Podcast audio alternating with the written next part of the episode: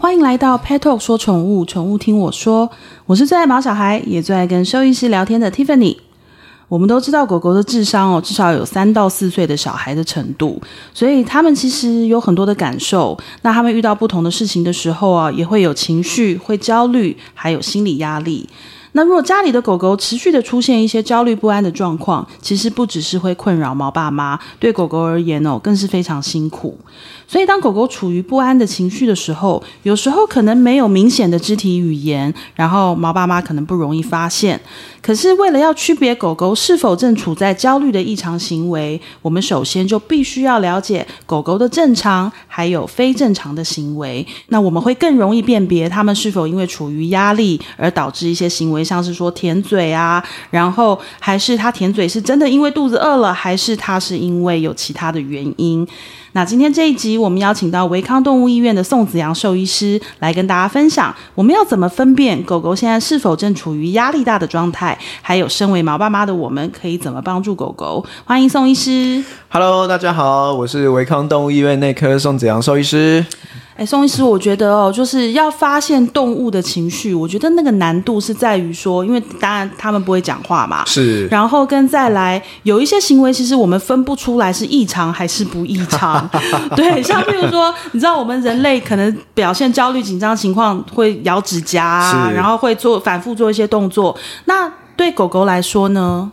其实这个题目我们一开始在讲，好像哦，好像有点难哈。就是你要看一个人的表现，或是一只狗狗的表现，去看出，哎，它现在的情绪到底是怎么样。一开始很好像感觉很困难，可实际上我们把它放简单来想哦，常常很多的主人会开玩笑，就是说。这个牵这只狗到我们动物医院门口的时候，哎，它就不进来了。嗯、哦，那不进来之后，发现它全身就僵硬在那边哦，然后甚至有些狗就开始发抖。是。那其实我们联想到这个画面很简单啊，那你就会意识到，哎，它其实就是害怕这个动物医院。嗯、所以其实有时候，其实我们也不用太复杂的去想说，因为毕竟哦，就是对狗狗来说，它们的思考没有像人类这么的复杂哦。我们会有很多这种不想透露的这个情感，或是不想透露的想法，可是狗狗它们不会哦，它们是很直接的表现的哦。是。所以，像他们不想进来的情况下，他们当然就是会僵在那边不想动哦。那很多的主人其实会发现到说，一进到动物医院之后，就全身开始发抖，这件事情代表他们其实就在害怕这件事情哦。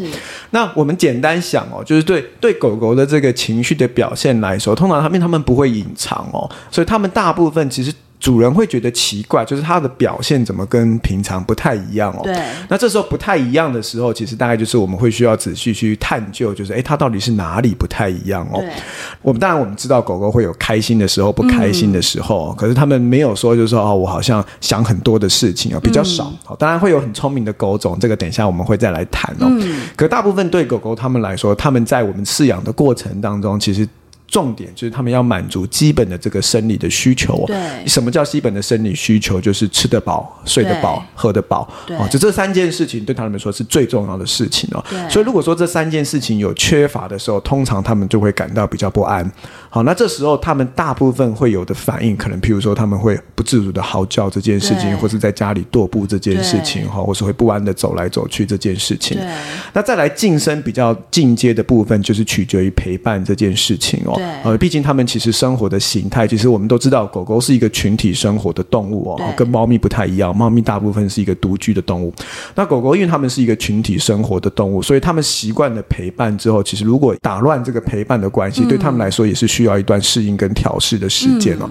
所以往往其实就是说，他们狗狗出现这些我们说适应不良的行为，或是行为上面的问题，嗯、大部分都是在我们这四件事情上面，就是吃的不好、睡得不好、喝的不好，或者以及陪伴上面出现的问题哦。嗯这个大概我们都是在指，比如说比较年轻的动物哦。嗯。那我们可以分阶段来看哦。比如说今天从，比如说你今天带了一只小狗回家哦。那对小狗他们来说，因为他们其实是还在发育的阶段哦，所以他们其实对于营养的需求是特别强烈的哦。哦，所以往往很多的新手爸妈会发现到，哎，这只狗可能譬如说开始吃不饱的时候，就跟小朋友一样，它就会开始哭哦。好，会一直叫叫叫，会一直哭哭哭，然后会一直很焦虑的走来走去。哦，这就是我们刚刚讲的哦，就它没有满足基本的这个生理吃饱的。需求的情况下，它一样会出现这个比较焦虑的行为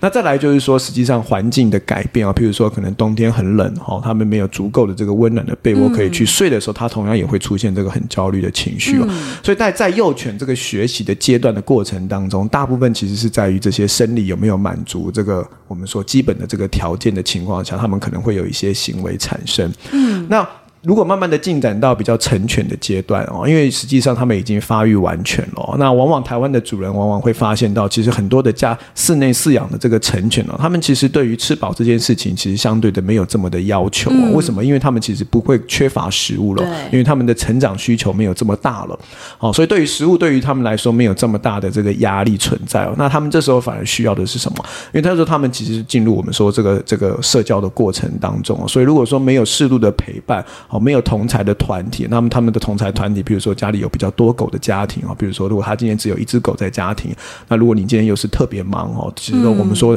你可能他可能这只狗可能也许十六个小时、十八个小时都是自己一个人在家里的话，其实没有这些好的社会化的过程当中，他们也会有我们说后续的这些行为的问题衍生出来哦。哦，这就是我们讲的，就是在这个陪伴的过程当中缺乏掉了。嗯，那进入到了老年阶段之后，我想他们一个跟人很像哦，他们就开始会有一些健康上面的问题出现了，嗯，那这些健康的问题往往可能容易伴随一些慢性的疼痛哦，嗯，那这些疼痛其实对于动物来说也会造成心理的压力，所以他们这时候可能也会出现一些我们说行为上面的改变。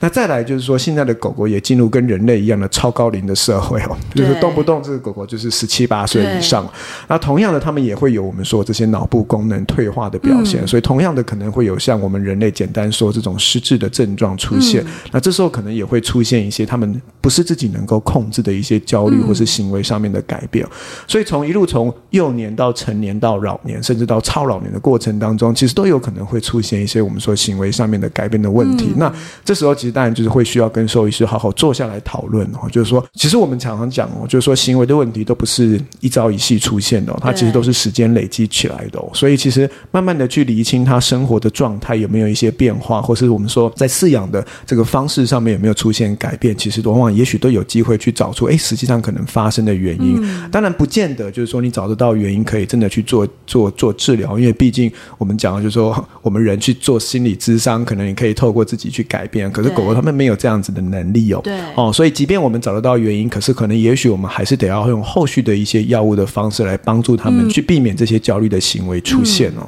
嗯有像我们家的狗狗，其实就让我很困扰哎，因为我其实深深的觉得它就是很焦虑，对。然后我常常都很想看着它，然后跟它讲说：“你不要那么紧张嘛，就是妈妈只是站起来一下，你马上就要跟着走。”那我其实也不明白这原因是什么，因为你说缺乏食物、缺乏什么不够温暖，我觉得这些就都不成立啊。它过得比谁都爽，但是就是呃比较特殊的一点是，因为它是在三疫情三级警戒之前来到我们家，那它那时候来才三个多月大，然后。他的狗生当中，大概都是有有有人我们陪在旁边的状态，因为那时候三级警戒，大家几个月都关在家里都没有出去，所以他就二十四小时都跟我们在一起。那到后来就是变成他没有办法自己在家，就是只要他一个人在家的时候。不要说什么十七十八个小时，就那种五分钟他就开始哭了，对，哭到那种我们家一楼的管理员都说你们家狗怎么了的那种。然后，所以到后来就变成说，好，那我们到哪里都带着他，因为就觉得他就是不习惯嘛。可是慢慢的就变成说我我觉得他好像压力越来越大，是只要好像。他的视线里面没有我，或者是没有他熟悉的特定的家人的时候，他整个就是会非常焦虑。像我们最近换了新办公室，那因为他对环境还不熟悉，他就会不停的一整天就是在这里面走来走去，走来走去，走来走去。那除非我在的的的时候，他才会在我的脚下睡觉。可是我只要一动，哇，他就就是又又全全部的那个警戒又来了。那我都会觉得他好辛苦，他好累哦。那我要怎么样可以让他冷静一点，就是不要这么紧张啊？好，所以其实我我们我们刚刚谈到很大的一块是，嗯、其实狗狗它们是一个就是群体生活的动物了，哦，所以它们其实是需要很很足够的陪伴的哈，不管是同才之间的陪伴，还是我们人的陪伴哦，它们其实很难是一个我们说可以独居的这个这个生物哦。嗯从他们整个生物演化的过程来看哦，他们大概可能从四五个月的大的年纪，他们就慢慢的开始学会去认识这个世界哦。对，哦，他们太小的时候，大概都要这些感感感官都还没有成熟。可是从四五个月大，他们慢慢的开始有这个学习的技能之后，他们这时候其实就是我们讲，就是他们社会化过程非常重要的一段哦。那其实我们毕竟还是知道，就是说现在很多的这些，就是说小朋友，其实不管是从犬舍来的哈，还是说可能从流浪动物之家来的，他们可能其实没有办法经历过很充足的社会化的训练哦。好，就他们可能。从小没有接触到我们说够丰富的这些生活环境哦，因为他们其实丰富的生活环境可以让他们学会去在长大的时候去适应这些陌生环境的挑战呢。是。那再来就是说，另外就是说，小时候的这些同才的陪伴，也让他们学习怎么跟同才跟跟人去做相处。那一旦丧失掉这个年纪的学习之后，往往其实在成年之后就会有一些行为上面的偏差哦。嗯。好，那这是我们解释为什么就是说，其实，在我们台湾这种就是这种室内的成犬，往往会有很多行为上面的问题。一部分也是因为着我们说这个小时候的这些社会化不良的过程，这个进展演变而来的一些结果。嗯，那我们在长大之后，这些行为当然是可以透过一些，不管是我们说现在的行为治疗师哈，或是我们说有动物行为治疗的医师，好，不管是透过我们说行为上面的训练，或是药物的辅助，让他们去缓解这些焦虑的情绪。那当然，其实非常重要的一部分是，其实是家人跟主人的陪伴哦，就是说他们其实在这些训练的过程当中，其实就跟我们人的。心理的问题一样哦，他绝对不是是你一颗药下去，他隔天就正常的哦。他们其实是需要让他慢慢去适应的哦。然后就包括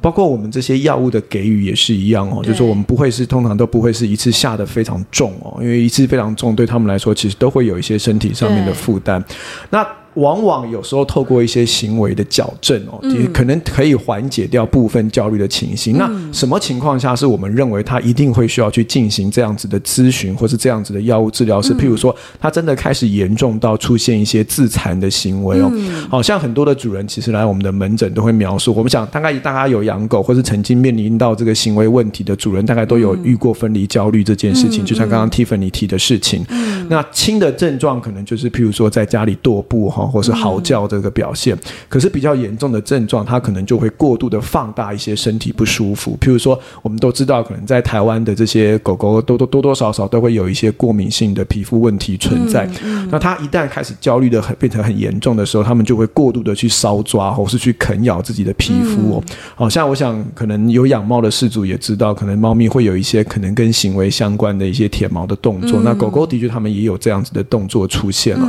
那如果说一旦真的自残到这个皮肤受伤的太严重，那这时候就其实会需要适度的介入一些药物去控制这件事情哦。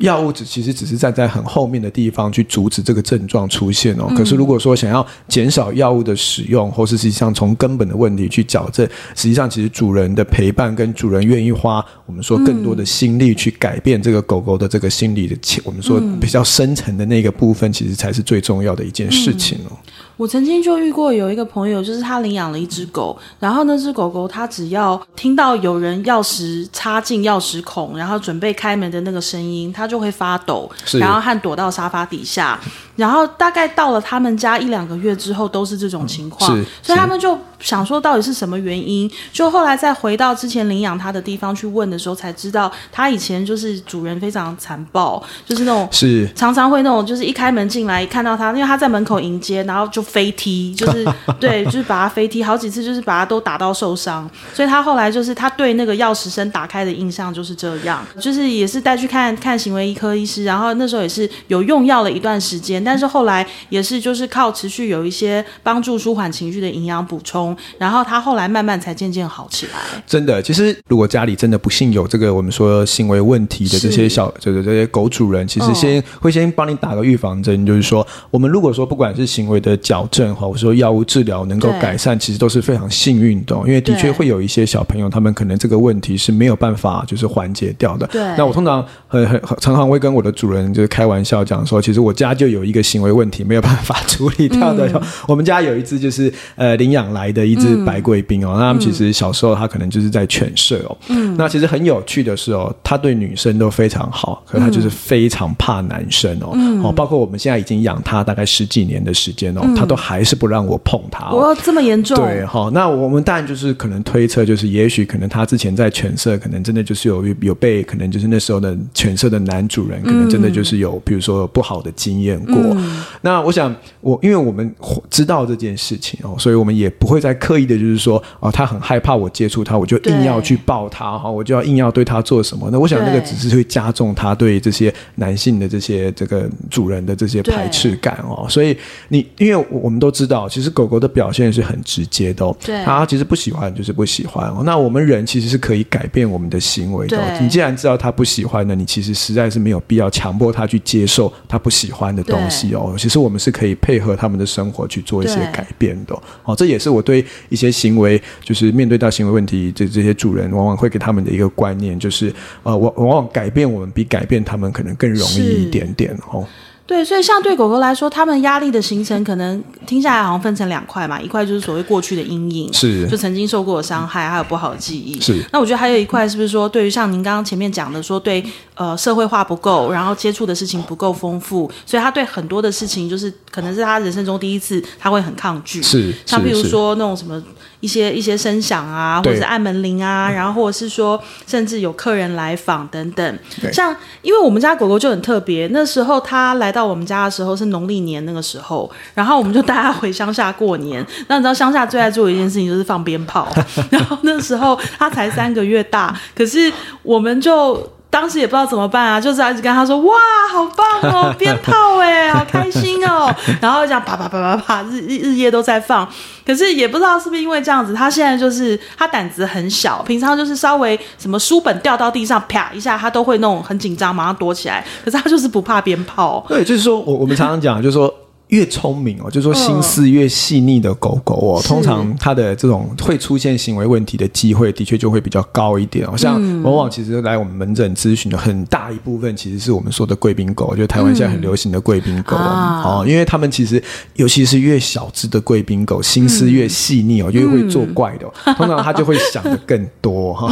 我们想的更多，当然不是像人想的更多，只是就他们往往会有一点给你有一点就是说倔强或者偏执的感觉哦。那当然，就是说他们其实是一个很直接的表现，因为他就是，譬如说，他就是想要你的陪伴，哦，可是过度的想要你的陪伴的时候，你就会觉得他有一点偏执的这个这个倾向哦。那其实也有很多的主人往往会问我们说啊，那其实我好像觉得他有一点点哦，可是好像又觉得没有非常严重。那除了行为问题之外，那是不是真的有一些好类似像补充的东西可以帮助他们去度过？比如说，他们有时候可能往往会有需要短时间的做一些呃，我们说环境上面的转变，或是比如说我最近家里附近就是有人在装潢，我家楼上就是在装潢，或是我家正在装修，那我们希望帮他去度过这一段时间。那这时候有时候，我们因为我们都知道，就是说。行为上面的问题很大一部分是牵涉到我们说脑部里面的这个血清素跟多巴胺的这个浓度的问题哦。那当然就是说很多的药物其实是在治疗这一块。对。那对宠物它们来说，其实跟人很像哦，就是我们有一些像这些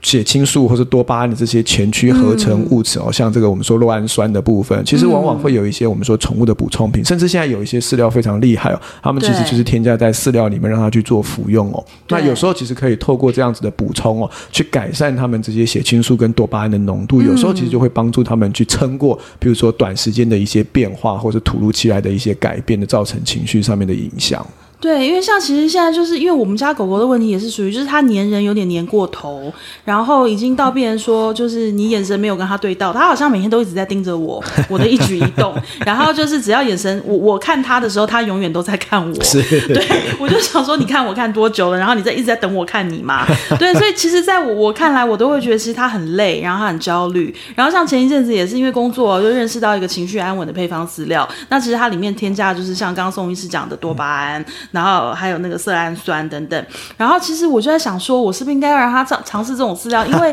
他的状况应该还不到要用药的程度，对不对？对，其实用药永远是最后一个手段哦。有能够做一些简单的补充，或是行为的改变，或是我们生活方式的调整，永远都是我们尝试的第一步。是，对，所以我其实养小动物到现在哦，我真的都觉得说，但我我养过很多，像我们家有兔子啊，有仓鼠啊，那我觉得狗狗是真的比较特殊的是，因为它们智商真的比较高嘛，是，然后所谓灵性比较够，然后就是真的，那他们表现出来的真的是有你你把它当成小孩子，你就没有办法视而不见。像以前人养宠物，可能就觉得说啊，就是狗啊，一只狗，你干嘛要对它怎么样怎么样？可是其实现在真的不是，它就是我都说它是我亲生的啊，真的。对，那你看到它有一些问题的时候，你真的就是会想尽办法去。做一些什么去改变？因为就像我回到我们最前面讲的，就是其实毛小孩他有一些呃不舒服的状况，不管是生理或心理，我觉得四组你看在眼里，你你绝对也是担心的，因为你天天看他，你不会不知道这些问题的存在。没错，没错。对啊，所以就是如我觉得如果能够透过一些